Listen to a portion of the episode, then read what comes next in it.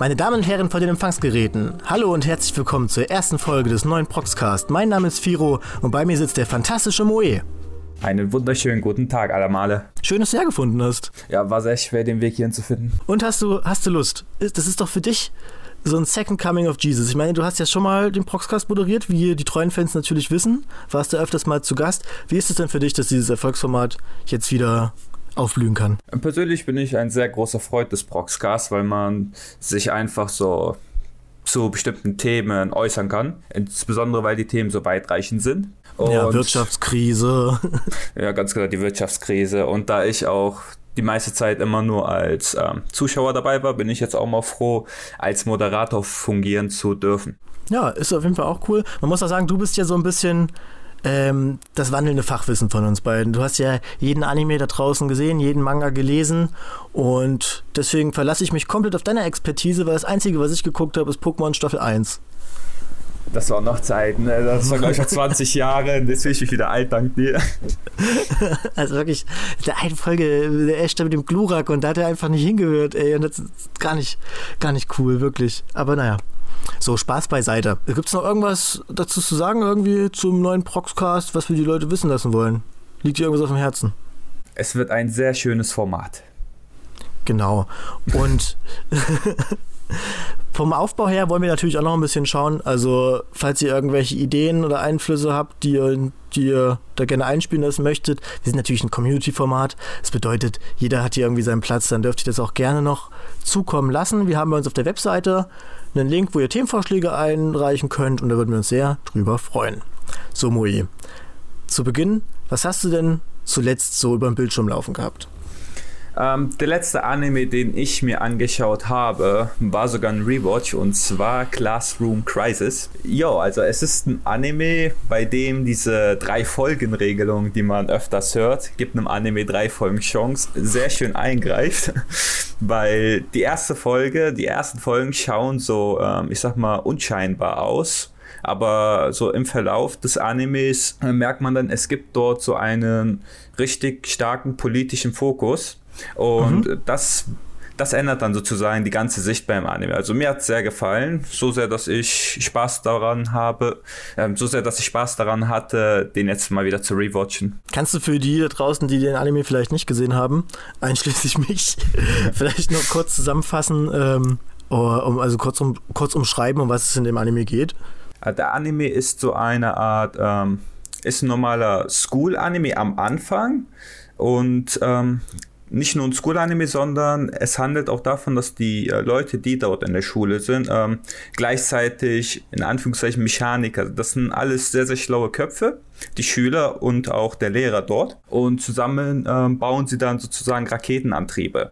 Und der neue Charakter, ähm, Kiryu Nagisa, der von allen am Anfang gehasst wird, der ist auch neben äh, der Tatsache, dass er ein Schüler ist, ist er auch der Chef des Ganzen. Also ja, diese, dieser kleinen Einrichtung in Anführungszeichen. Und ähm, man merkt dann sozusagen, man lernt immer mehr über diesen Charakter kennen, was mir in dem Anime sehr gefallen hat, weil am Anfang wirkt er einfach nur wie dieser bösartige Antagonist, aber später ähm, lernt man dann neue Sachen dazu. Und das finde ich macht der Anime recht gut. Also es hat so eine Kombination aus School, aus ähm, politischen Interessen, es ist sehr sehr großer politischer Fokus äh, vorhanden und auch ein kleines Stückchen Romanze. Also es hat alles.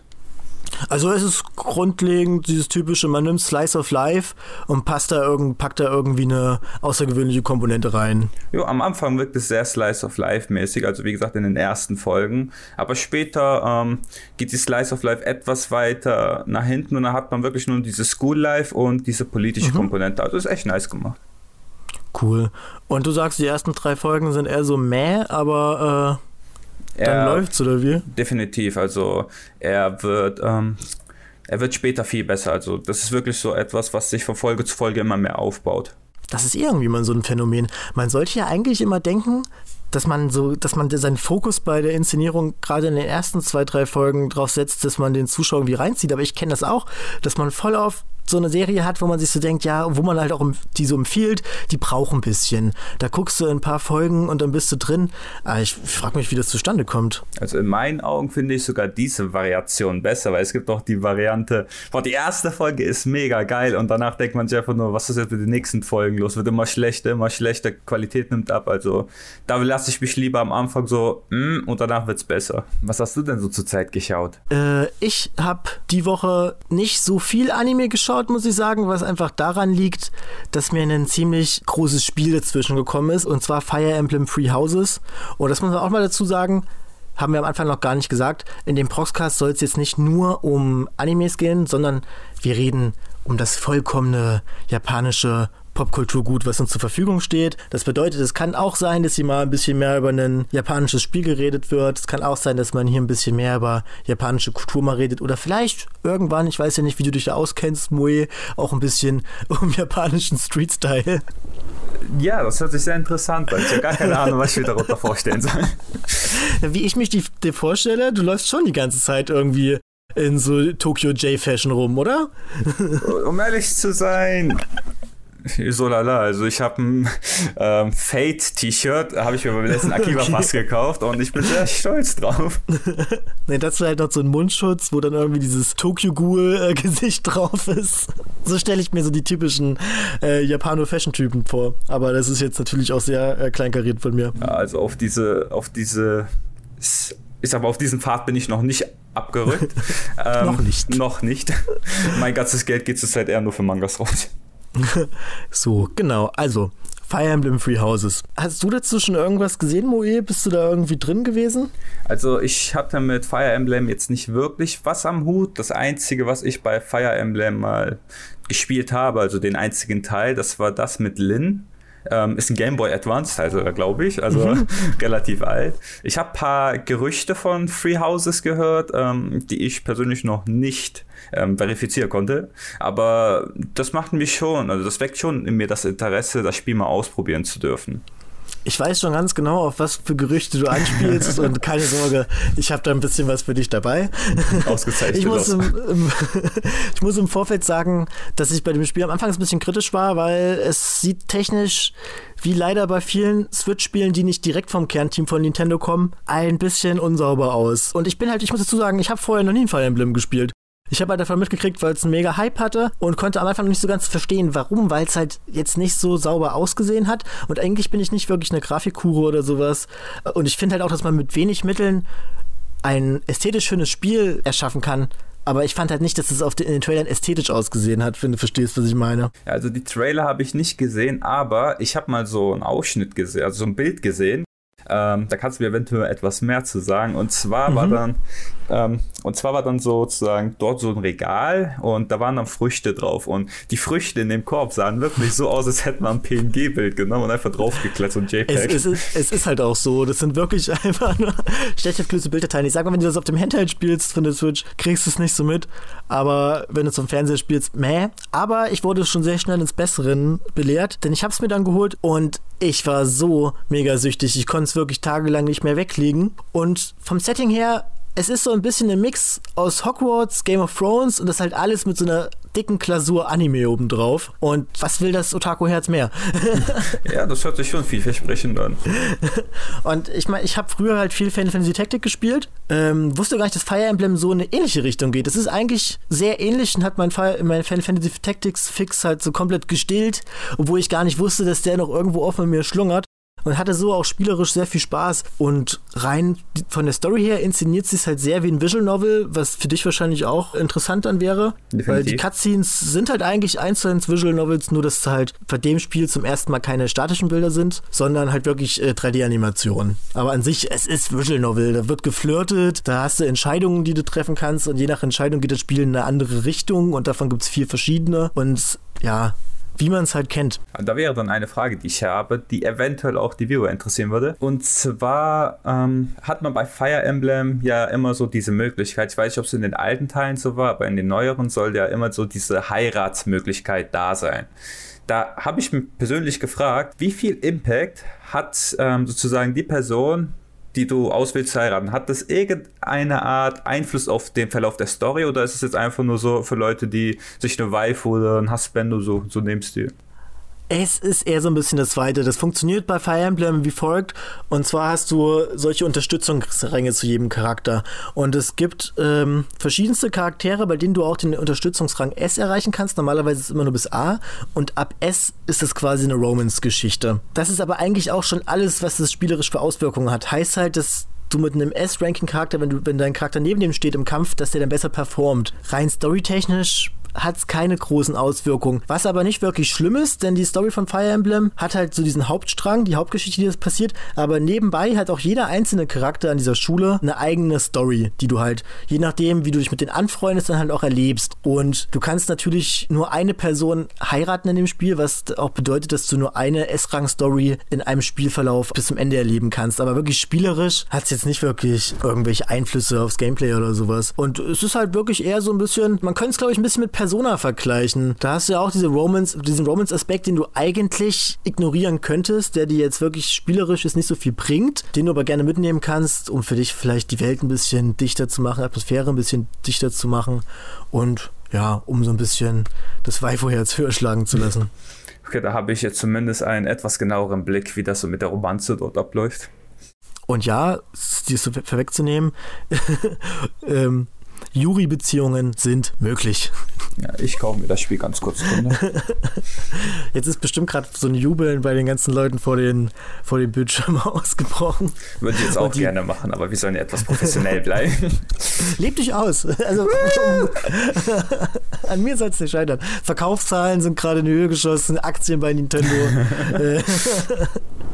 ja, du kannst auch Juri haben, aber leider nur. Ähm, wenn ich das richtig auf dem Schirm habe, glaube ich nur drei Yuri-Beziehungen. Aber da haben es die Yaoi-Fans noch ein bisschen schlimmer getroffen. Da gibt es nämlich nur eine wirkliche handfeste Yaoi-Beziehung. Oh. Ich weiß nicht warum, weil man hat so ein bisschen das Gefühl, dass es in der japanischen Kultur voll im Trend ist.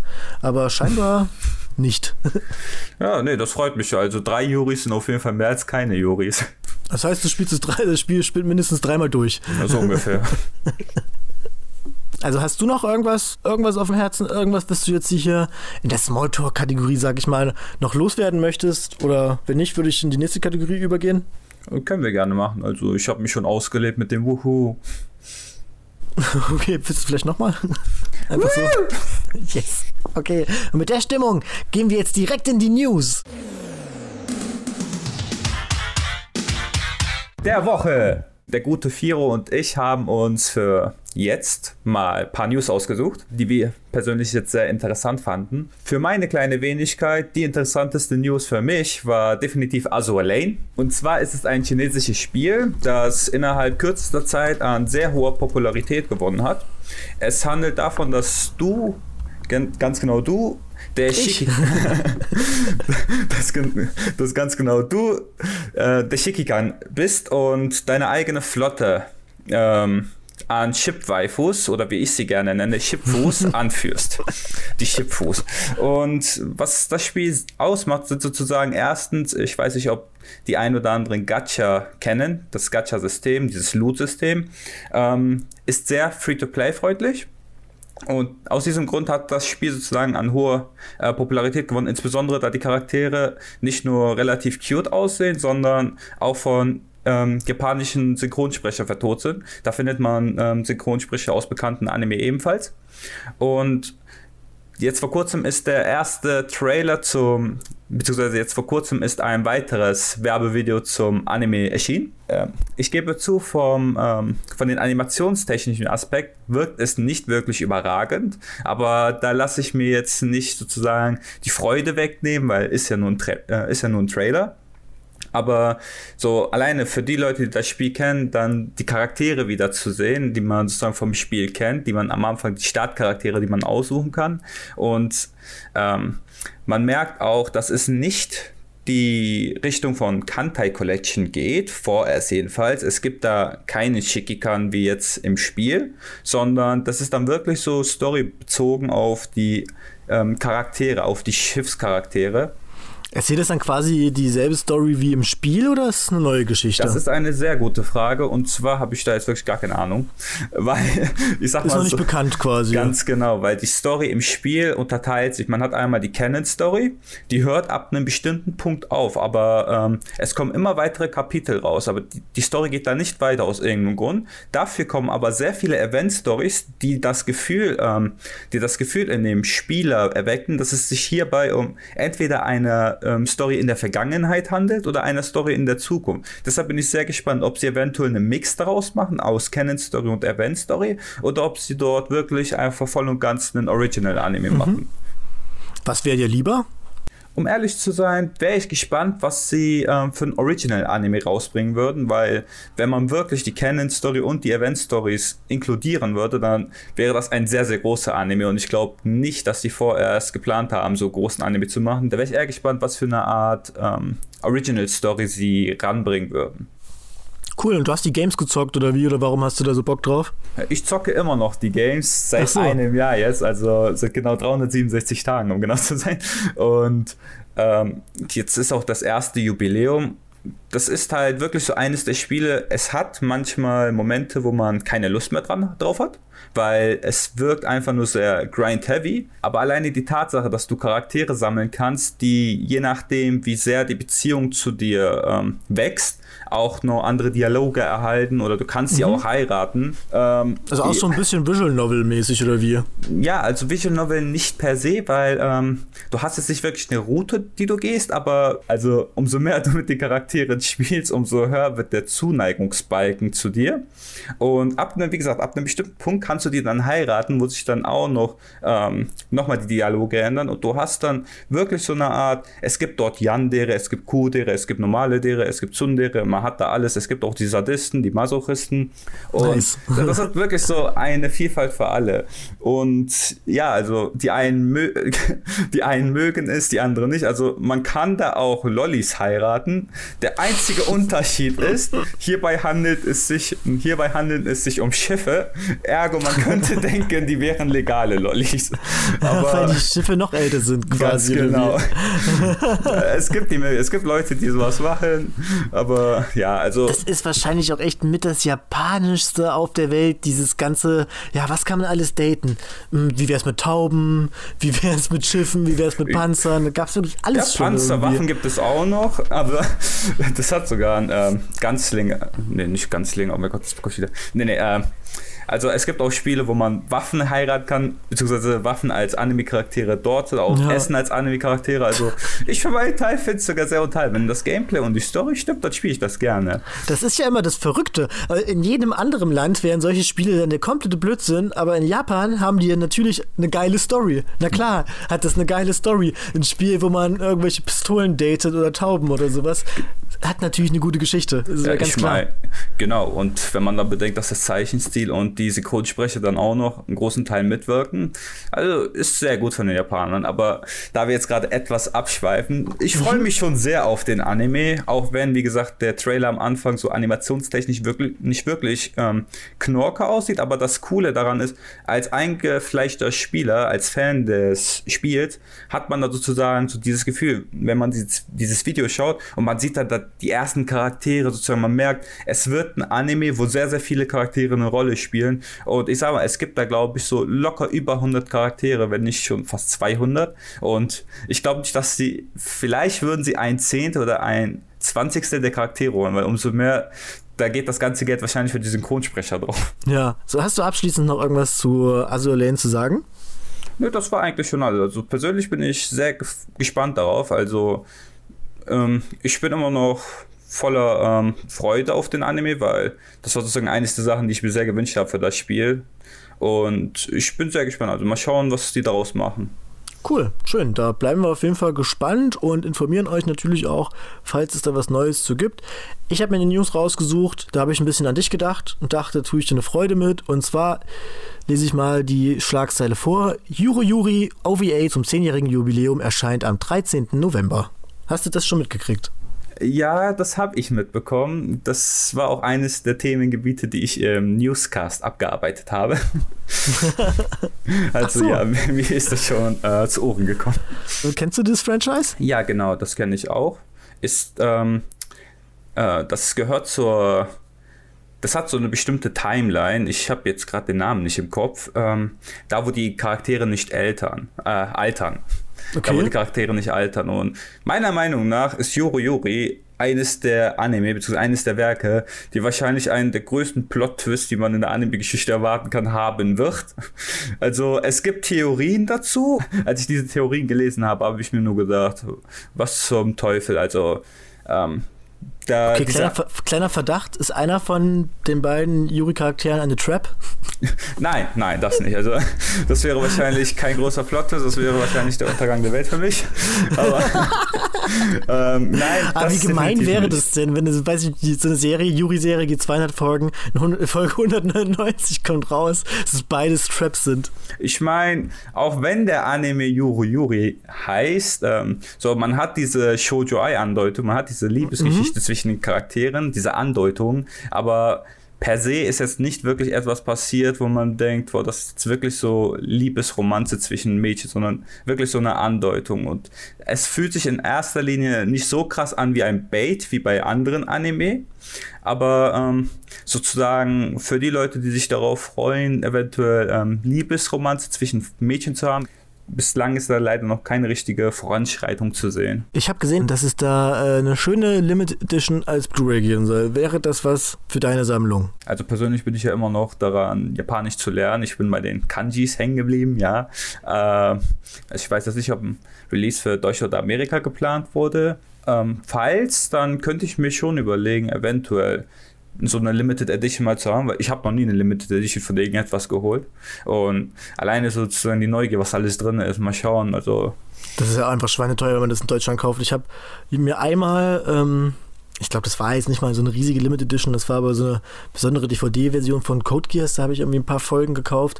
Und da war so ein Artbook dabei, so ein kleines, das hat irgendwie 50 Euro gekostet oder sowas. Ja, das Artbook allein, zum Beispiel bei Azure Lane, kostet auch so um die 50, 60 Euro. einfach nur krass. Aber man gibt es ja gerne aus fürs Hobby. Ja, natürlich. Also man will ja auch die Macher unterstützen. Hat ja Klar. seinen eigenen Charme. Du willst ja immer mehr von denen haben und da ist das meiner Meinung nach das Mindeste, was man machen kann. Ja, an sich will man schon immer mehr von denen haben. Die sollen halt nur nicht die Kuh immer weiter ausmelken. Ne? Irgendwann ist auch mal Schluss, finde ich. Ja, kommt auch an. Ne? Wenn es wirklich so nur noch zum Ausmelken die, dann denke ich mir auch, okay, ähm, ja. machen wir den Sarg zu, aber ansonsten, falls sie wirklich noch Interesse daran haben, die Story weiterzuführen, also wirklich Interesse, wenn sie einen Plan dafür haben, dann nur zu. Also bei Yuri Yuri insbesondere könnte ich mir das auch vorstellen, weil, wie gesagt, es gab Theorien und man hat da wirklich so, wie sagt man das, ohne zu spoilern, also es ich sag mal eine Sache, und zwar fällt jedem Yuri Yuri Zuschauer auf, dass jeder Charakter eine Romanze hat. Also jeder Einzel jedes einzelne Mädchen hat eine Person, in die sie verknallt ist, in Anführungszeichen. Das Einzige, was nicht der Fall ist, ist, dass die Protagonistin ähm, so eine Art Romanze hat. Das ist das, was die Zuschauer eventuell nach einer Weile realisieren. Und das ist so eines der Punkte, die dann meiner Meinung nach so das Denken fördert, weil.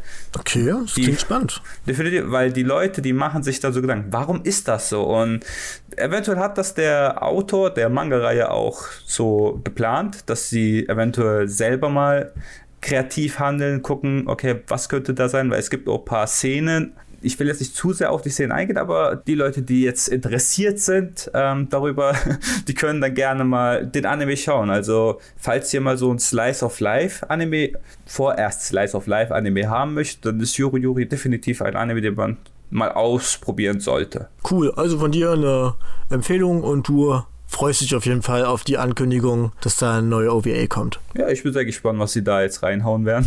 Cool. Wenn ihr noch mehr wissen wollt über die Anime-News der Wochen, wir haben ja auch auf YouTube unseren Newscast, da könnt ihr gerne mal reinschauen. Da sind die aktuellen News der Anime-Woche immer drin. Da könnt ihr noch mehr erfahren. Für unseren kleinen Podcast reicht es dann, denke ich, auch mit News erstmal, denn wir haben ja noch ein bisschen was vor. Wir haben ja tatsächlich noch einen Gast der uns für diese Folge erwarten wird. Genau, die Leute werden ihn kennen. Er ist der allseits beliebte, sehr gut aussehende Tassels aus der Redaktion, der auch für die Tosai-Artikel zum Teil verantwortlich ist.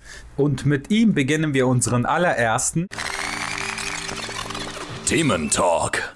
Ja, hallo, na? Hallo, ja, ich bin da und, äh, und ich esse gerne Fla.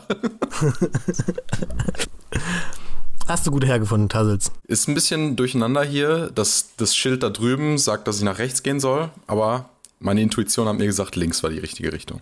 Mui, über was wollen wir heute reden? Unser heutiges Thema und unser erstes Thema, das nicht von der Einleitung geprägt wurde, sind emotionale Themen. Oh, äh, Emotional. sind, em- Kranke Hunde. Alle, alle unsere Themen sind emotionale Themen.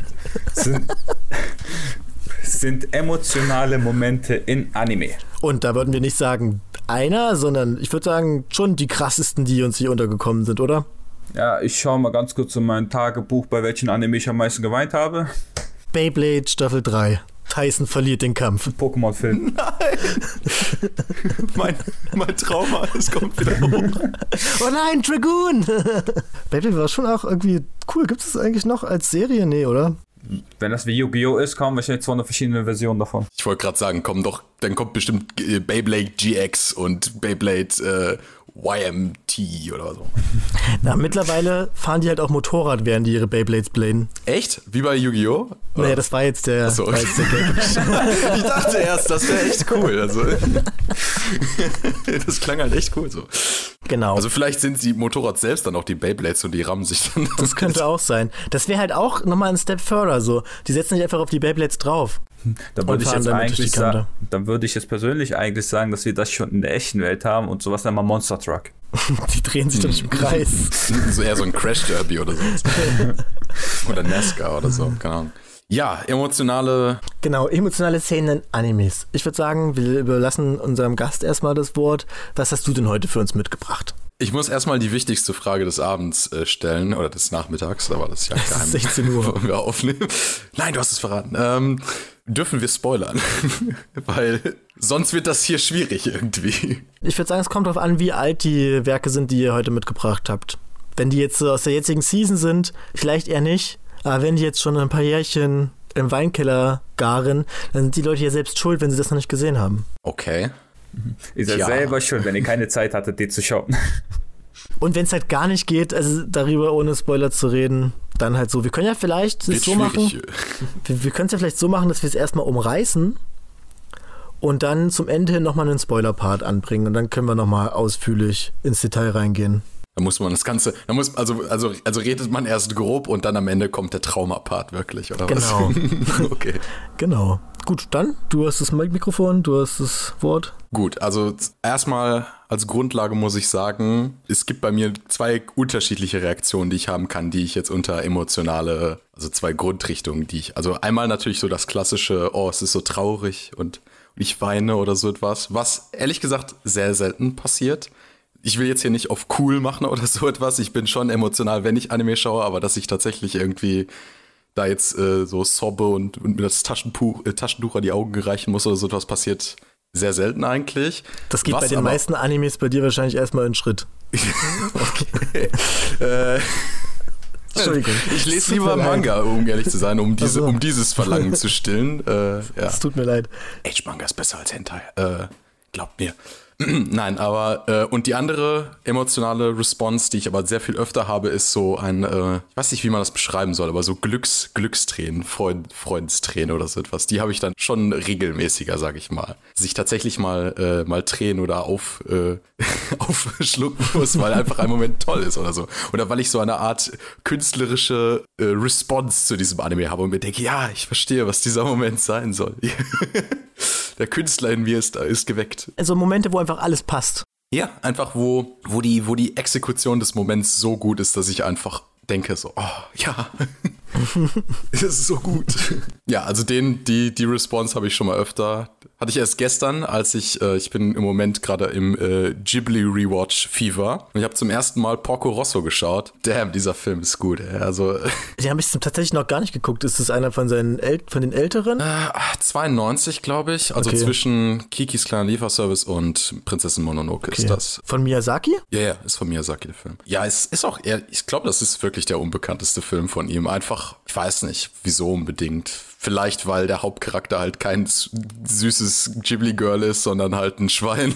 Das macht es vielleicht ein bisschen unattraktiver für manche Leute. Aber es ist super spaßig. Also es ist ein richtig geiler Abenteuerfilm. Ich liebe die Ästhetik des Films. Und du merkst in diesem Film halt, was für ein fucking Nerd Miyazaki einfach ist. Was, wie sehr er so Italien und Europa und, und Flugzeuge besonders, fucking Propellerflugzeuge, wie sehr er das mag. Und, und an dem Punkt, wo man halt so wirklich merkt, so, oh, jedes kleine Detail, ne, wie er seinen Motor aufkurbelt und die ganzen Geräusche und dann fliegen sie und machen Dogfights über dem Mittelmeer oder so etwas, während die Musik im Hintergrund läuft, hatte ich einfach nur so eine, eine, weiß ich nicht, eine Nerd-Response, wo ich mir dachte, oh ja, ich kenne das, ich kenne es, so eine, so eine spezifische Ästhetik zu mögen, ja.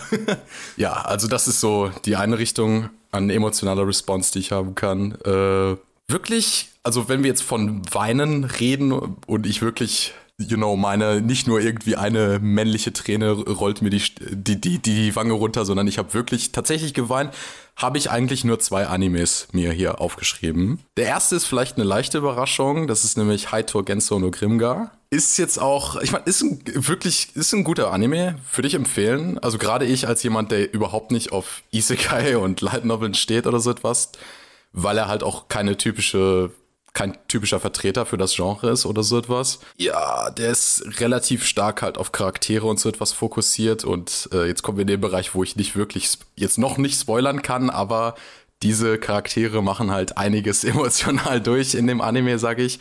Und mich hat es dann überrascht, dass eine besondere Sache, die also ich meine, es gibt ja in diesen gerade in den Isekai-Werken oder so gibt es meistens schon so zu Beginn der Staffel oder so was einen Moment, der so so richtig reinpunchen soll oder so.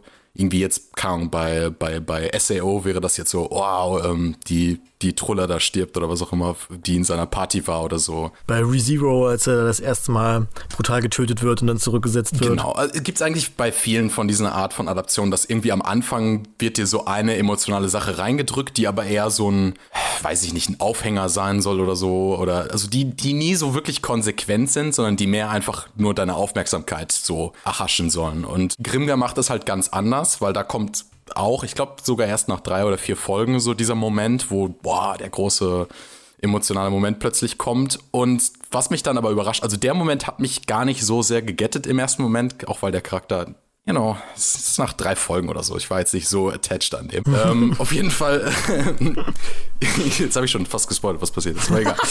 ja, Moe überlegt sich nach drei Folgen ja überhaupt, dass er über ein Anime weiterguckt. Ne? Ja, ich schaue mir eigentlich jeden Anime, um ehrlich zu sein. Ich halte übrigens nichts von dieser Drei-Episoden-Regel. Hast du hier an der Tür gelauscht oder was? Oh, äh, ich habe meine, ich habe meine äh, Wanzen überall hier versteckt. Also, wenn ich ehrlich bin, ging diese Drei-Folgen-Regel auch eher für den, ich sag mal in Anführungszeichen, durchschnittlichen wirklichen Anime-Watcher, weil ich bin wirklich einer der Leute, die auch den Anime-Profi. ich gehöre zu den Leuten, die wirklich fast jeden Anime schauen, egal wie 0815 generisch langweilig der sein soll. Solange dort irgendwelche Charaktere sind, die mir gefallen, Hashtag Waifus, schaue ich mir wirklich alles an, egal wie schlecht die in Anführungszeichen Hauptsache sind. Bubis. Ja, müssen nicht Bubis sein, aber der Zeichenstil muss mir zusagen. Um mal zurück auf das Thema zu kommen gerade. Ich war ja noch nicht Na dann los, schnapp dir den Thema. Also der initiale Moment, der so der Schocker sein sollte, hat mich gar nicht so sehr gegettet, wie ich vielleicht gedacht hätte. Aber was mich dann tatsächlich erwischt hat, ist, wie die Folgen danach sehr, sehr, sehr stark damit umgehen. Also es ist basically nicht mal so, es ist nicht so ein Schocker-Moment, sondern es gibt so mehrere Nachbeben von dieser Szene noch im Anime und der ganze Anime, also die, zumindest die erste Staffel, ist, ist im Endeffekt dann einfach geprägt davon, wie sie diesen Schockmoment verarbeiten, die Charaktere, und wie sie damit umgehen als Gruppe. Und dann gibt es halt einen Moment in, ich glaube, der Folge, nachdem das passiert, praktisch, wo einfach die Charaktere schon, also die, Laune ist im Keller, alle sind irgendwie, wissen nicht mehr wirklich, was sie machen wollen oder so etwas. Und dann gibt es einfach einen Moment, wo sie aufhören, sich gegenseitig anzukeifen oder so etwas oder irgendwie einen Kang Sündenbock oder so etwas zu suchen und irgendwie alle einfach sich an ihrer Schulter ausheulen können oder so. Und so einen Moment in einem Anime zu haben, war für mich irgendwie total überraschend. Also das habe ich vorher noch nirgendwo gesehen und das hat mich dann echt gegettet, so nach dem Motto, wow, es, es, es war tatsächlich relevant, dass hier etwas passiert ist die Charaktere äh, reagieren wie Menschen, unfassbar. Das gibt es. Ja, man hat sehr oft in Animes, dass sowas passiert, dass irgendwas Dramatisches passiert, jemand stirbt und dann ist es irgendwie nach zwei Minuten hat es schon keine Relevanz mehr und man denkt dann oft so, was, das war dein Vater oder ich meine, was. Paradebeispiel SAO, was, ne, Ja. die, die, die, die Troller stirbt und was, was passiert zwei Minuten später? Er kämpft gegen den Weihnachtsmann. Nicht mal gelogen, es passiert wirklich. Also, keine Ahnung, was. Also mich hat diese Szene, um ehrlich zu sein, schon etwas ja, mitgenommen. ja, ja, ja, ja, Also- whatever. Ja, wir wissen, dass du den Weihnachtsmann liebst, aber genau. Mo, Mo hat sich nur für den interessiert. Er so, ja, whatever. Waifu stirbt, aber ich will den Weihnachtsmann sehen. Aber da hat meiner Meinung nach auch Tassels echt recht. Also es gibt manche Werke, ich habe das jetzt aber auch nur öfters bei Mangas mitbekommen, die ein große, so einen großen Moment haben. Und dann sozusagen die Nachbeben noch viel schlimmer und meiner Meinung nach auch viel mehr Impact auf den Zuschauer oder den Leser hat. In meinen Fällen waren das jetzt Mangas, die darum gingen, dass der Mann äh, in der Beziehung die Frau betrogen hat, seine Ehefrau.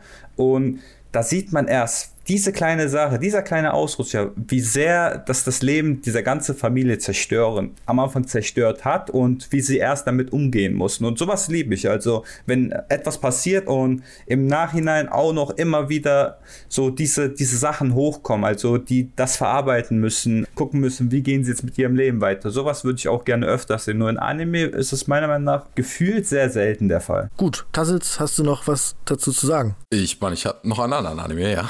Ähm, Dann würde ich sagen, dann lass Mo eh erstmal und dann, dann kommst du noch dazu. Okay, now it's my time to shine. Und zwar habe ich auch einen für mich persönlich sehr, sehr relevanten Anime. Der hat mich geprägt. Meine ganze Anime-Geschichte hat dieses Werk geprägt. Und zwar hört dieser auf den Namen ähm, F.A. Tale. Gibt es zwei Sachen. Einmal die erste Staffel F.A. Tale of Memories und danach. Oh, Mo- Moik, ganz kurz muss ich dich unterbrechen. Ja. Ich fühle mich dir gerade so extrem verbunden.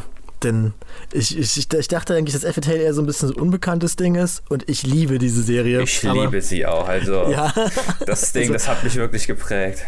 High Five. du kannst weitermachen. Definitiv. High five. Ähm, jedenfalls dann einmal FATL Memories und dann die Fortsetzung, die auch gleichzeitig als Prequel dient, weil man da die Vergangenheit zweier wichtiger Charaktere des Universums genauer sieht. A Tale of Melodies. Um das jetzt wirklich so grob umzufassen, nicht sehr zu spoilern, würde ich diesen Anime mit einer Achterbahnfahrt äh, vergleichen. Man geht hoch, alles ist schön, man ist gespannt und dann geht man berg runter, dann geht man wieder hoch, dann geht man wieder runter, dann ist man ganz am Boden angekommen, man ist sozusagen mit seinem Leben fertig. Solche Momente hatte ich auch, also das ist wirklich ein sehr, sehr emotionaler Man äh, Anime. Hat auch eine Visual Novel, aber die habe ich nicht gespielt. Der Anime an sich ist sehr emotional und ja, wenn wir jetzt weiter mit der Metapher Achterbahn weiter äh, vorgehen, dann kommt ein Punkt, wo dann auf einmal die Strecke endet und man fliegt aus Bogen auch aus der Achterbahn raus. Das ist mir widerfahren und ich bin ehrlich, nachdem ich diesen Anime, nachdem ich beide Staffeln gesehen habe, hatte ich eine Phase, ich glaube, ich konnte eine Woche lang nicht mehr normal reden, äh, nicht mehr normal mit anderen Leuten reden. In der Schule war ich da wirklich etwas zurückgezogen, weil das hat mich richtig tief mitgenommen. Das war auch einer der ersten Anime, die ich während meiner oder zu meiner Anime-Sucht Anfangszeit geschaut habe, weil danach habe ich wirklich erst angefangen, Anime-süchtig die ganze Zeit von morgens bis abends zu schauen. Ähm, hast du jetzt, ohne zu spoilen, noch irgendwas, was du da im Vorfeld zu sagen möchtest? Nö, wie gesagt, ich habe das jetzt mit dieser Achterbahn-Metapher etwas umrissen und ja, dann gebe ich den Stab gerne an dich weiter. Okay, es ist jetzt vielleicht ein bisschen ein Mainstream-Pick, aber ich finde, in einer Runde, wo es darum geht, die emotionalsten Szenen in Animes anzusprechen, kommt man an Planet einfach nicht vorbei, weil es meiner Meinung nach keinen Anime gibt, der so emotional ist. Na, na, na, na, na, na, na. genau. Und, dann, und jeder, der das gesehen hat und dieses Lied kennt, liegt jetzt auf Fußboden und kann nicht mehr. Und hat keine Zuhörer mehr. Dango, Dango, wir kennen es alle. Genau. Und ich finde, es gibt keinen Anime, der so gut Emotionen rüberbringen kann. Damit meine ich jetzt nicht nur Emotionen in Sachen Trauer, sondern damit meine ich das komplette Spektrum. Planet ist einerseits der lustigste und aber auch der traurigste Anime, den man sich so anschauen kann. Und gerade durch dieses, durch diese Waage funktionieren die Aspekte halt auch so gut, weil das immer so extrem im Kontrast ist. Der Anime wäre nur ansatzweise so traurig, wenn du am Anfang, gerade in der ersten Hälfte, man weiß ja, Planet ist aufgeteilt in Planet und Planet After Story.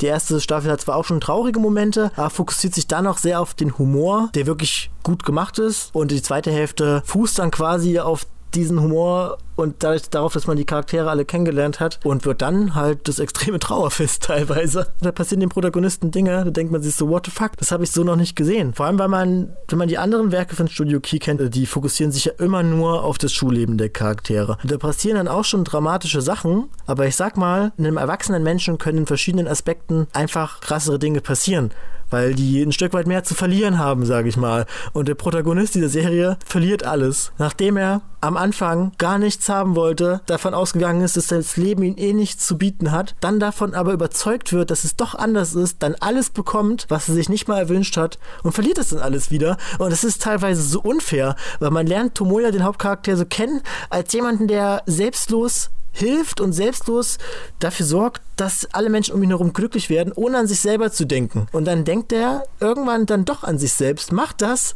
und es geht am Ende einfach komplett in die Hose. Kriegt sich dann aber doch noch, weil die bekommst du tatsächlich hin, selbst in diesem von Trauer getränkten letzten Folgen des Animes, trotzdem noch schöne Momente reinzubringen und tatsächlich auch noch Humor, wo man sich dann teilweise denkt, what fuck, muss das jetzt sein?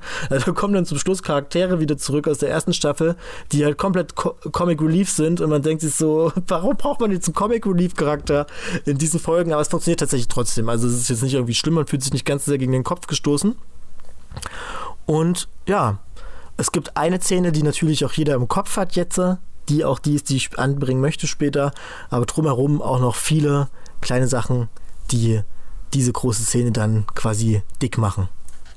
Und dann würde ich sagen, Tassels, du hattest gesagt, du hattest noch eine andere Sendung dabei. Möchtest du da jetzt auch nochmal grob drauf eingehen oder willst du es dann auch im Spoiler-Part anbringen, wie du magst? Well, ähm, wenn man jetzt, ähm, man muss jetzt nur als Vergleich ziehen, äh, Grimgar oder so etwas, das war so, you know, es war, das war kein ugly cry. Ich saß davor und, und fand es emotional und schön oder so etwas, hab so ein bisschen gemacht und das war okay, you know. Dann habe ich die Folge, ich habe den Anime zu Ende gesehen, er ist pretty good, you know, ist jetzt nicht einer meiner straight-up Favoriten oder so etwas, aber ist gut. Alles in Ordnung. Der Anime, der jetzt aber kommt, ist nicht nur einer meiner absoluten Favoriten, sondern hat etwas ähnliches mit mir gemacht wie mit Moe, wo ich, äh, sag ich mal, eine Woche danach vielleicht nicht mehr so ganz ansprechbar war, sag ich mal. Und das ist äh, Made in Abyss. Der, der im Verlauf des Animes und auch des Mangas schon einige Auf- und Abs hat und auch einige Momente, die wirklich äh, hart hitten können. Aber gerade das Finale der Serie und die, die letzte Folge, ohne da jetzt zu spoilern, ist, äh, hat mich dann doch so sehr aufgelöst, dass ich äh, mich, äh, ohne, ohne den Vergleich äh, zum Anime ziehen zu wollen, auch zu einem Blob vor meinem äh, Bildschirm wurde, der nur, der nur noch weinen konnte. Ähm, ja, also ich hatte ähm, da war, da war, da, da war nichts mehr Ehrenvolles dran. Ich saß einfach nur noch davor, hab äh, vor mir rumgezittert und irgendwie so äh, gemacht und so. Ähm, war auch kein gutes Timing, weil ich, äh, ich glaube, eine Woche später oder sowas eine Klausur schreiben musste, aber mich in den nächsten Tagen danach nicht wirklich zum Lernen bereit gefühlt habe. Well, die habe ich natürlich mit Bravo bestanden. Not. Ähm, ja, also der Anime ist, ähm, ja, nach dem Moment einfach direkt in meine absoluten äh, Favoriten hochgestiegen. Das ist äh, wohl das most disgusting, aber auch eine der besten Sachen, die ich jemals überhaupt in irgendeinem Medium gesehen habe. Ich glaube, dadurch, dass Moe, dass Moe und ich, glaube ich, nur äh, eine, äh, eine Sache haben, kannst du, glaube ich, jetzt direkt anfangen zu spoilen, oder? Ich würde jetzt einfach mal sagen. Ach, habt ihr beide nur eine, so? Nee, wir haben nur eine, aber ist ja, schon okay. Wir können auch mehr machen, nur ich lasse Ja, aber dann wird es, glaube ich, wird's, ja, glaub ich wird, glaube ich, zu lang, aber weil du der Gast bist, darfst du natürlich gerne. Weil Alex so gut aussieht. Äh, weil habt ihr denn beide Man in the Abyss gesehen? Ich will euch ja nicht. Ja, nee, nee, habe ich gesehen. Nee, ich hab's nicht gesehen, aber du hast mir mal für ein Video die Szene geschickt, die oh, ja. wahrscheinlich geht. Von daher. Das, ist, das ist straight up die Szene. Ich habe ihm, ich, das Lustige ist, dazu muss man noch sagen, ich habe ihm gesagt, dass er die Szene nicht ins Video schneiden soll, weil ich das selbst nicht schauen könnte. Dann ähm, nur den Anfang der Szene. Well, äh, es ist das ist pretty disgusting. Mal, kurz, ist, ähm, eine kurze Spoilerwarnung. Spoiler. Wiu, wiu, wiu. well, ja, äh, einer der Charaktere des Animes, nämlich äh, Nanachi, ist wahrscheinlich straight up mein Lieblingscharakter in Anime, einfach weil die Hintergrundgeschichte hinter äh, ihm, ihr äh, ist so interessant und einfach so emotional irgendwie, ohne dass es so forced wirkt. Also man, man könnte sich meinen, oh ja, okay, jetzt lernen sie diesen Charakter kennen und der zählt ihn erstmal jetzt, oh, okay, das und das ist passiert in meiner Vergangenheit und deswegen bin ich so etwas geworden oder so. Entgegen allen Intuitionen, die man haben sollte, ist es dann trotzdem, trotzdem extrem packend und extrem emotional und äh, Well, alleine die Tatsache, Kinder gefoltert zu sehen auf dem, in Anime ist pretty disturbing. Ich weiß nicht, wie der Anime äh, in Deutschland mit einer USK 12, äh, nee, FSK, FSK 12 äh, Wertung Was? durchgekommen ist. Für alle ist DVDs oder? Für alle, für, wirklich. What also, the fuck? Er hat FSK 12. Das ist aber auch wirklich so komisch. Ne? Es gibt manche Anime, dazu gehört auch, ähm, ich glaube, das war bei Fate so, dass der erste oder der zweite Teil auch eine FSK 12, ähm, einen FSK, FSK 12 Release hatte. Da denke ich mir einfach nur, was? Ja, für die Leute, die Fate kennen, also Heaven's Feel, äh, da ist sicherlich nichts FSK 12. Hm, okay. Naja, auf jeden Fall. Ich meine, Another ist FSK 16 und ich finde Another ehrlich gesagt nicht so schlimm, weil es halt irgendwie relativ goofy mit ihren Tod umgeht. Aber äh, ja, ähm, ich meine, da stirbt ja auch niemand. Das ist aber a fate worse than death, was daraus entsteht. Und das ist wirklich, das ist vorher immer so ein, so ein, so ein Meme-Spruch für mich gewesen, aber seitdem weiß ich, dass es existiert und ähm, ja, pretty disturbing. Der Manga hat nach dem Punkt auch noch ein paar Momente, die, ich sag mal, in die Richtung gehen, aber das war so der Initial, ja, nicht, nicht mal der Initial, aber das war so der höchste Schockmoment, den ich mit dem Werk hatte tatsächlich äh, an dem Punkt.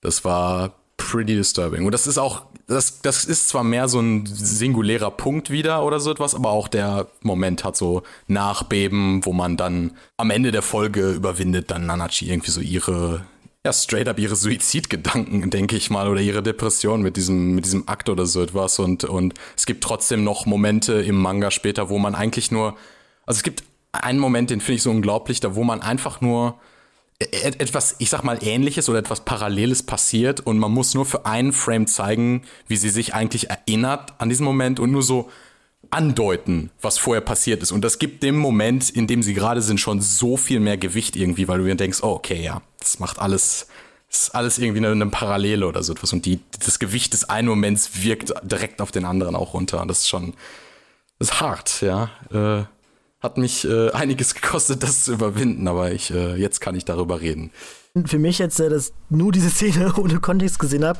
äh, war das halt auch mega disturbing, weil ich überhaupt nicht wusste, warum, weshalb, wieso. Hat mich das frage ich mich auch. Hat mich mega an Kronberg erinnert, so vom Stil her.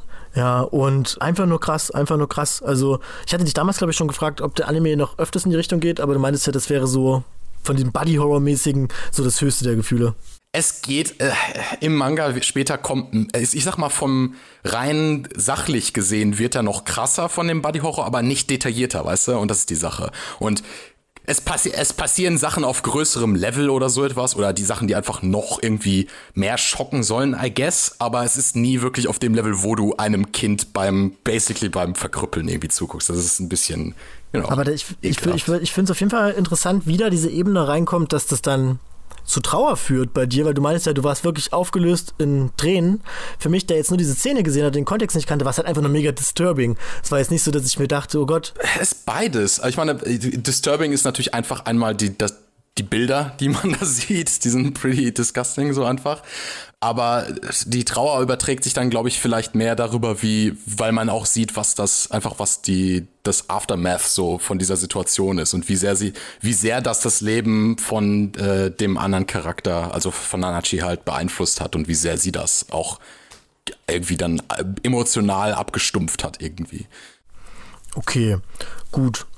Willst du, willst du dann vielleicht gleich zu deinem anderen Spoilerpunkt noch kommen oder willst du erstmal Moe? Ich glaube, Alex könnte einfach jetzt noch das, der andere Punkt nennen, oder? Ja, red, red dich. Red dich so lange, red dich aus, bis du zufrieden bist. okay. Ja, ich weiß nicht, zu Grimgar muss ich eigentlich nicht viel sagen, außer dass es halt der, der, der Heiler da der Gruppe ist. Ne? Also das, das, aber ich, you know, ist jetzt auch kein so großer Spoiler. Wie gesagt, der Charakter ist jetzt auch nicht so es ist nicht so sehr, dass, dass, dass der Charakter selbst so sehr äh, bedeutend ist oder dass sein Tod so gruesome ist, dass es irgendwie emotional ist. Es ist halt mehr wirklich da. Da ist es komplett äh, was danach passiert und wie die Charaktere damit umgehen und so etwas. Also das, der Tod hat halt einfach Nachwirkungen mit sich gebracht, die spürbar waren quasi, Erschütterungen. Genau, im, im ja. Werk. Also ich meine, basically der, der Rest des Animes ist überhaupt nicht mehr irgendwie, also der Anime fängt so an, als dass man denken könnte, es geht darum, dass die sich zurechtfinden in dieser Welt und dass die alle gute, starke Krieger oder was auch immer werden oder, oder, oder, oder eine tolle Gilde oder so etwas machen, aber nachdem Punkt, nach diesem Einschnitt im Anime, ist halt klar, okay, jetzt ist die, die, jetzt ist die eigentliche Aufgabe erstmal die Trauer zu überwinden oder, oder als überhaupt erstmal als Gruppe wieder zusammenzufinden, weil die sich im gegenseitig, gegenseitig halt alle fertig machen über diesen Tod irgendwie und dann, ja, ist das ist straight up am Ende des, des Animes oder so ist auch kein großer Moment, wo dann irgendwie, wow, jetzt haben sie keine Ahnung, den großen Dämonenkönig oder so etwas besiegt. Sie haben nur so einen, sie besiegen im Endeffekt einfach nur so einen kleinen Miniboss, der gar nicht so relevant ist jetzt irgendwie. Aber es geht dann mehr darum, okay, sie haben als Gruppe zusammengefunden wieder mhm. und, äh, und können als Team tatsächlich arbeiten und Ein so. bisschen wie bei Digimon Adventure. I don't know. Ich habe leider nie die erste What? oder zweite Staffel von Digimon gesehen. What? Sorry. Letztens erst gerewatcht. Ja. so, dann, Moe, willst du auch noch was über FTL spoilern, nehme ich an? Also, ja, ich gehe ähm, da auch relativ kurz drauf ein, weil ich möchte wirklich, dass die verehrten Zuschauer den Anime in voller Pracht genießen. Man muss auch ehrlich sagen, also es gibt ja natürlich Spoilen ist immer doof, aber ich sage immer, ein gutes Werk äh, funktioniert auch, wenn man den Plottwist quasi kennt, weil die Reise ist ja auch ein bisschen das Ziel. Ja, bei mir ist es so lange, ich habe keine Probleme mit Spoiler, bis jemand stirbt. Wenn man mir den Tod von irgendeinem Charakter vorspoilert, denke ich einfach nur, are you kidding me? Aber ich sag mal so, also was den Anime ausmacht, das ist definitiv erstens die Charaktere Charaktere. Man äh, fühlt mit den Charakteren, also man schafft es schnell eine Bindung mit denen aufzubauen. Was für mich ebenfalls eine große Rolle gespielt hat, waren die OSTs. Das ist auch dann eine Frage, die ich euch beiden auch gerne stellen würde und den Zuschauern. Wie viel Impact für euch, für bestimmte Szenen, die OST spielt, die Hintergrundmusik, weil in meinen Augen hat die Hintergrundmusik eine sehr, sehr wichtige Rolle in emotionalen Szenen. Es gibt definitiv auch Szenen, war auch bei FRT, glaube ich, so, eine Szene, die, die ohne Hintergrundmusik gespielt hat, die ohne Hintergrundmusik ähm, abgelaufen ist. Und das hat sozusagen seinen eigenen Charme, wenn es dann auf einmal ganz ruhig wird und dann kommt so eine emotionale Szene, aber äh, für mich persönlich spielt die Musik eine große Rolle. Man muss ja dazu sagen, Musik bewusst wegzulassen, ist ja an sich auch eine Form davon, äh, einen Soundtrack einzusetzen, gesteuert quasi. Genau, also wie gesagt, es gibt echt Szenen, die spielen, die sind ohne Musik noch viel, viel ähm, dramatischer. So sage ich mal so. Und FRTL schafft es halt, man versetzt sich da. Es gibt zwei verschiedene Orte die sehen gleich, die heißen gleich, soweit ich mich noch richtig erinnere. Und da dachte ich die ganze Zeit, okay, die reden die ganze am gleichen Ort, aber irgendwie zeigen sie die ganze Zeit andere Plätze, so in dem Stil. Aber ich sag mal so, ähm, die erste Staffel schafft es, es hat schöne Momente, es hat traurige Momente, man verfolgt das Schulleben der Leute, man verfolgt das Arbeitsleben des ähm, Hauptcharakters in Anführungszeichen. Und man hat da sozusagen nicht dieses normale Slice-of-Life-Drama, weil die geht da schon etwas tiefer rein. Also die fokussieren sich wirklich richtig auf die Charaktere dort. Und dann hat man die zweite Staffel, da spoilere ich minimal, die mich dann sozusagen, ja, am, ans Rande des Nervenzusammenbruchs gebracht hat, wenn ich nicht lügen soll. Man sieht die ganze, wie gesagt, die äh, Vergangenheit der beiden Hauptcharaktere und wie viel Mist sie im Leben schon durchmachen mussten. Beide sind in einem äh, Waisenhaus aufgewachsen und finden sich dann später in der Schule wieder. Am Anfang wirkt es wie so eine einseitige Romanze und danach passieren richtig, richtig viel noch mehr Mist als vorher passiert ist. Also das ist dann wirklich da, ist dann die Achterbahnfahrt am krassesten. Man hat dann so einen kleinen schönen Moment und danach geht man die ganze Zeit runter, runter, runter, wirklich bis ans Bo bis an den Boden. So, so dramatisch, so traurig wird es das ist das, was mich am meisten äh, gerührt hat. Und zwar die Tatsache, dass ich habe mich an die Charaktere gewöhnt. Man sieht die Vergangenheit, was die durchlebt haben und dann siehst du erst, okay, wie schaut die Gegenwart aus? Was ist in den letzten Teilen passiert? Und da ist dann wirklich sozusagen der Schlussstrich bei mir gewesen. Stecker rausgezogen. Ich konnte einfach nicht mehr. Also, das ist wirklich eines der Werke, die ich definitiv immer und immer wieder empfehlen würde für Leute, die Romanze, Drama, manchmal Comedy haben wollen, aber Hauptfokus ist wirklich Romanze und Drama. Also das ist. Aber es ist ja ein relativ unbekanntes Werk, habe ich immer das Gefühl. Irgendwie wird das selten so genannt, wenn es heißt, was sind die besten Romance- oder Drama-Animes. Irgendwie hört man das nicht so oft, oder? Die einzige Sache, die ich wirklich dazu sagen kann, zu so einer Sache, dass es eventuell daran liegt, dass es etwas älter ist. Ich meine, es ist so gesehen nicht wirklich alt, aber vielleicht haben es, ja, ich meine, vielleicht haben sie zu dieser Zeit den Anime einfach verpasst. So, ist den irgendwo runter, ist den irgendwie so ausgerutscht und haben vergessen, den zu schauen, aber in meinen Augen gehört das also, ist definitiv in meine Top 10 es hat für mich alles, was für mich ein sehr, sehr impactvoller, Man äh, impactvoller Anime haben sollte. Ich meine, ich kategorisiere Anime in verschiedenen Teilen. Es gibt die Top 10 für zum Beispiel sehr traurige Anime, die Top 10 für lustige Anime, solche Sachen. Aber was traurige Werke angeht, dann das spielt der bei mir wirklich auf dem ersten Platz mit, weil das, was dieser Anime mir angetan hat, davon konnte ich mich bislang ich sag mal, nicht wirklich erholen. Also es gibt ein paar andere Werke, bei denen konnte ich mich auch noch nicht erholen, aber die habe ich erst vor kurzem geschaut. Der hat es geschafft, dass ich, lass mich nicht lügen, ich glaube, ich habe ihn vor sechs Jahren geschaut, sieben Jahren. Also ich habe ja relativ spät angefangen, Animes zu binge-watchen. Und sogar fünf Jahre, könnte man sagen.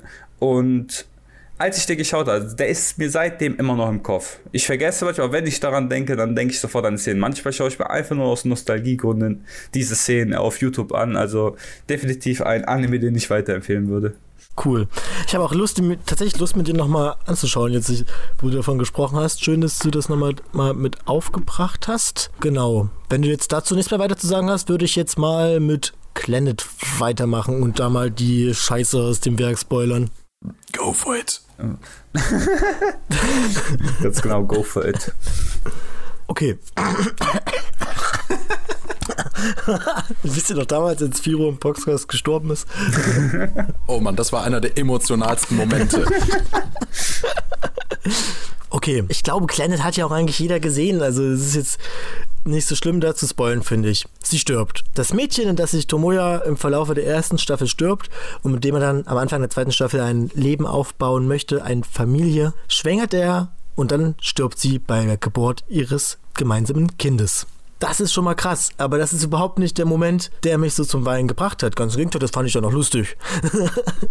fand ich nicht. War auch schon schlimm, aber das war jetzt nicht das Krasse daran. Krass wird's erst, wenn man dann mitbekommt, dass das Tomoya in die Depression gestürzt hat. So weit, dass er das neugeborene Kind nicht angenommen hat, sondern bei den Eltern von Nagisa untergesetzt hat für die nächsten fünf Jahre. Fünf Jahre vergehen, Timeskip, die beiden treffen aufeinander. Äh, Ushio, das kleine Kind von den beiden, Tomoya. Man merkt, dass Tomoya mega distanziert ist, auch überhaupt keine Verbindung aufbauen möchte zu dem Kind, weil, keine Ahnung, man weiß es halt. Man, er hat am Anfang der Serie die ganze Zeit gesagt, dass er sowas nicht möchte, weil sowas schief geht und weil er sich nichts davon erwartet und dann tut er es doch und dann geht es halt wirklich schief. Es ist fast so, als hätte er recht gehabt die ganze Zeit. Möchte sich deswegen von dem Kind fernhalten. Natürlich auch, weil das Kind ihn und alle Zuschauer an Nagisa erinnert. Das die ganze Zeit schon traurig aufgeladen ist deswegen. Es kommt dazu, dass die beiden durch Mitwirken von Sanae, der Großmutter des Kindes, quasi einen gemeinsamen Ausflug veranstalten. Die fahren an so einen sonnigen Ort. Tomoya kauft ihr auf dem Weg dahin einen kleinen Roboter. Er rastet auf dem Weg dahin irgendwie auch ein paar Mal schon auf. Man merkt, der Typ, der ist ein bisschen angeknackt. Und dann treffen die beiden auf so ein Sonnenblumenfeld. Ushio rennt da rein, spielt, es ist soweit lustig. Tomoya geht kurz weg, passieren auch dramatische Dinge, auf die ich jetzt nicht eingehen muss für die Szene. Tomoya kommt irgendwann wieder und findet eine weinende Ushio vor. Und er fragt sie, hey, Ushio, was ist denn los? Naja, ich habe meinen Roboter verloren. Und das, ich finde den nicht wieder. Und Tomoya fragt sie dann, ja, aber das ist doch nicht so schlimm, ich kaufe dir einfach einen neuen. Nein, ich möchte genau diesen Roboter, denn das ist das Erste, was mir mein Papa jemals geschenkt hat. Erster Stich ins Herz. mein erstes Auge läuft komplett aus. Äh, ich kann mich kaum noch halten, aber das war's noch nicht. Es geht weiter. Und Ushio ist die ganze Zeit so am Schwanken. Also die Tränen laufen mir schon so ein bisschen, aber sie lässt es nicht richtig, richtig raus. Und Tomoya nimmt sie dann in den Arm und sagt, ja, ich bin jetzt für dich da, wollen wir vielleicht zusammenleben, ab sofort alles wird viel besser. Und dann sagt Ushio, kann ich, Papa, äh, ist es jetzt okay? Darf ich jetzt endlich weinen? Und er sagt, ja, warum denn? Naja, Sanae hat immer gesagt, es gibt nur zwei Orte, an denen ich weinen darf. Auf der Toilette und in den Armen meines Vaters. Und auf dem Moment auch die Musik. Also ich habe ich hab, ich hab die Simpsons schon hundertmal gesehen, jedes Mal, wenn ich weinen möchte, gucke ich mir diese Szene einfach an. Die, die Musik nimmt Fahrt auf. Die beiden fallen sich noch mehr in die Arme. Be beide weinen extrem. Also ich finde, man sieht auch selten in Animes oder generell Filmen oder sowas, wie Leute wirklich so leidenschaftlich und authentisch einfach weinen. Also da wird sich wirklich Zeit genommen für, für diese Emotionen. Die beiden heulen und alles ist schön, fallen sich in den Arm, Cut, beide sitzen im Zug und Ushio fragt Tomoya, kannst du mir was über Mama erzählen? Tomoya fängt damit an und muss auch einfach wieder weinen, weil er sich halt an Nagisa erinnert. Und da kommen dann so ganz viele schnelle Cuts von schönen Szenen mit Nagisa und der Zuschauer denkt man sich, oh Gott, das ist so schlimm, aber auch so schön. In dem Moment ist es gleichzeitig einfach wunderschön, weil die beiden sich halt endlich annähern, aber auch extrem traurig, wenn man der Zuschauer Nagisa halt auch vermisst. Und das stößt halt so zusammen und führt einfach dazu, dass, weiß ich nicht, man extrem heult. So eine schöne Geschichte, die ich immer gerne erzähle. Ich habe den Anime, Anime mal mit einem Typen geschaut, der eigentlich überhaupt keine Animes schaut und der eigentlich eher so ein krasser Typ ist. Der hört gern Hip-Hop und Sprayed Graffiti. So ein ganz, ganz harter Typ. Und ich habe den so ein bisschen ans Anime gucken rangebracht, habe ihm auch Planet geguckt und bei der Szene ist er danach aufgestanden und ist in einen anderen Raum gegangen und kam halt erst nach fünf Minuten wieder rein, weil er es nicht geschafft hat, nicht zu weinen. Ich habe noch nicht einen Menschen erlebt, der da noch nicht geweint hat. Und Tassels, da würde ich dir jetzt auch unterstellen, dass du gelogen hast, als du eben gesagt hast, dass du nur bei zwei Animes geheult hast. Weil den hast du doch schon auch gesehen. Nein, ich habe gelogen, denn, also ich habe nicht gelogen, denn ich habe Planet nicht gesehen, aber, you know. Was? Wieso sagst du toll? Jetzt habe ich dich jetzt zu Tode gespoilt. Ist mir doch egal. Ich, ich, wusste das schon. Also glaubst du ernsthaft, als Anime-Fan kommt man irgendwie auch halbwegs durch das Internet ohne, oh, Nagisa fucking dies, dude. Ach, das ist so, als würde man irgendwie erwarten, dass irgendjemand nicht weiß, dass bei Final Fantasy, oh, oh, oh. Nein, jetzt sag ich's nicht. Aber, know. ich muss echt sagen, ich muss mich jetzt auch echt zusammenreißen. Also ich, ich das war eine schöne Geschichte. Das ist als du sehr. Äh, ich, ich, ich, nein, ich denke mir jetzt gerade Mensch. Ich hätte das eigentlich auch so präsentieren müssen. Ich hätte die Szene auch so. Naja, ich könnte das, um ehrlich zu sein. Ich hätte ich das jetzt versucht, hätte ich wahrscheinlich angefangen Aber ich meine, was hätte ich bei Made in Miss gemacht? Irgendwie so. Und dann bewegt sich der Aufzug und. Ja, great. Das, das ist so ungefähr die Szene. Jesus. Ja, Moed, du wolltest irgendwas sagen, glaube ich? Ja, also habe ich ja schon gesagt. Und zwar die Tatsache, dass wenn ich es auch versucht hätte, so jetzt weiter zu präsentieren wie du, dann hätte ich wahrscheinlich äh, währenddessen so eventuell meine Miene etwas verzogen, ich ein paar Probleme bekommen. oh nein. das ist ein Podcast, das sieht doch keiner. Ja, das ist aber schwierig zu reden, wenn du die ganze so einen Frosch im Hals hast. Einfach nur, weil du wieder an die Szene denkst. Deshalb habe ich auch eher so in Anführungszeichen grob zusammengefasst, weil ich nicht wirklich auf die erstens, damit die Zuschauer sich nicht zugespoilert fühlen, zweitens, damit ich mich nicht zu traurig fühle. Hey Moe, möchte uns, möchtest du uns nicht etwas über Gunslinger Girl sagen? A user has left the channel. äh. Definitiv ein Werk. Ein Werk, bei dem ich heulen muss. Es Tja, ist, ich sage so. Sind wir, deswegen sind wir doch heute hier. Achso, man soll heulen, okay. Warte ich mal ganz kurz auf. Okay. Jungs, wenn, ich hab, wir müssen, wenn wir auf die Uhr gucken, sehen wir, dass die Zeit leider sich, sich nicht die Zeit nimmt, einfach mal sich zur Ruhe zu setzen und ein bisschen die Tränen laufen zu lassen. Nein, die prescht hier rasant durchs Leben. Und deswegen müssen wir leider zum Ende kommen für heute. Ich hätte es eigentlich gerne auf einer, auf einer höheren Note beendet, also auf einer vielleicht fröhlicheren Note, aber you know. Aber darum geht es hier heute nicht. Das ist halt, also wirklich, das ich habe so, ich bin wirklich ein Mensch, der, was Anime und Manga angeht, sehr, sehr nah an den Tränen drin. Ich also ich bin wirklich nah am Wasser gebaut. Aber da, also ich habe da immer noch ein paar Probleme mit. Wenn ich den Namen schon höre, denke ich an Szenen und dann nach der Aufnahme werde ich wahrscheinlich wieder in, in meine Decke kriechen und ja. Gut. Auf jeden Fall vielen Dank, dass du dir Zeit genommen hast. Und man kann es jetzt vorweg schon mal sagen, auch mal ein kleines Spoiler in eigener Sache. Tassitz, du bist ja bestimmt das öftere Mal dabei. Ich, äh, man kann mich wieder erwarten. Freut kann euch. wieder erwarten. Ja. Ähm, ich bin nächste Woche, also nicht nächste Woche, wir machen das jetzt zweiwöchentlich. Ich bin nächste Folge leider nicht dabei, weil ich da im Urlaub bin. Das wuppt dann Moe alleine. Danach bin ich wieder da und wir müssen mal schauen, wir wissen das selber noch nicht. Ich, mir hat das jetzt sehr gut gefallen, Moe, muss ich sagen, jetzt mit dir in der Doppelmoderation.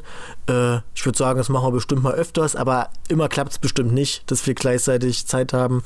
Gibt ja auch noch Termine außerhalb der Anime-Welt, ne? Traurigerweise, ja. ja. Habt ihr den Zuhörern noch irgendwas zu sagen? Öffnet eure Herzen. es ist okay, über Anime zu weinen, ja. Jeder, jeder von uns gibt es zu und auch ihr könnt ruhig offen darüber sprechen, wie ihr über koreanische Höhlenmalereien weint. Das ist, äh, das nimmt euch keiner übel. Ja, also wenn es zum Anime geht, der Manga geht, da weine ich persönlich sehr viel. Mich würde es interessieren, ob ihr auch eines der Werke geschaut habt und wenn ja, habt ihr dort auch geweint. Genau. Schreibt es in die Kommentare, schickt uns äh, Wünsche für die Thematiken und dann würde ich sagen, wir hören uns beim nächsten Mal, wenn es wieder heißt. Smash that Like-Button. Macht's gut, bye.